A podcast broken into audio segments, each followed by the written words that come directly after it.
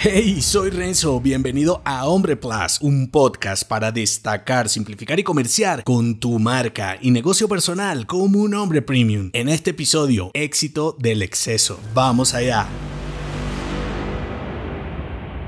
Si lo que valoras como hombre exitoso se relaciona con abundancias, el ganador es el marketing. Cuando en tu definición de éxito hay variables relacionadas con cantidad de cosas, probablemente tienes dificultades. Primero, para estar conectado con tus verdaderos desafíos y logros. Y segundo, para diferenciar que las compras no se relacionan con tu desarrollo personal y profesional. Todos los hombres somos vasallos del consumismo cuando nuestra definición de éxito es exceso y abundancia de dinero y cosas. Si bien contar con una estabilidad económica te dará la tranquilidad de entrar y permanecer en el sistema capitalista sin mayores contratiempos, sin embargo, el error del concepto de hombre exitoso viene cuando no sabes cuánto es suficiente para una buena vida con tranquilidad y libertad. El exceso no se convierte en facilidad ni en satisfacción automáticamente, entre otros, por un motivo. Cuando llevas una vida sin un propósito personal, nada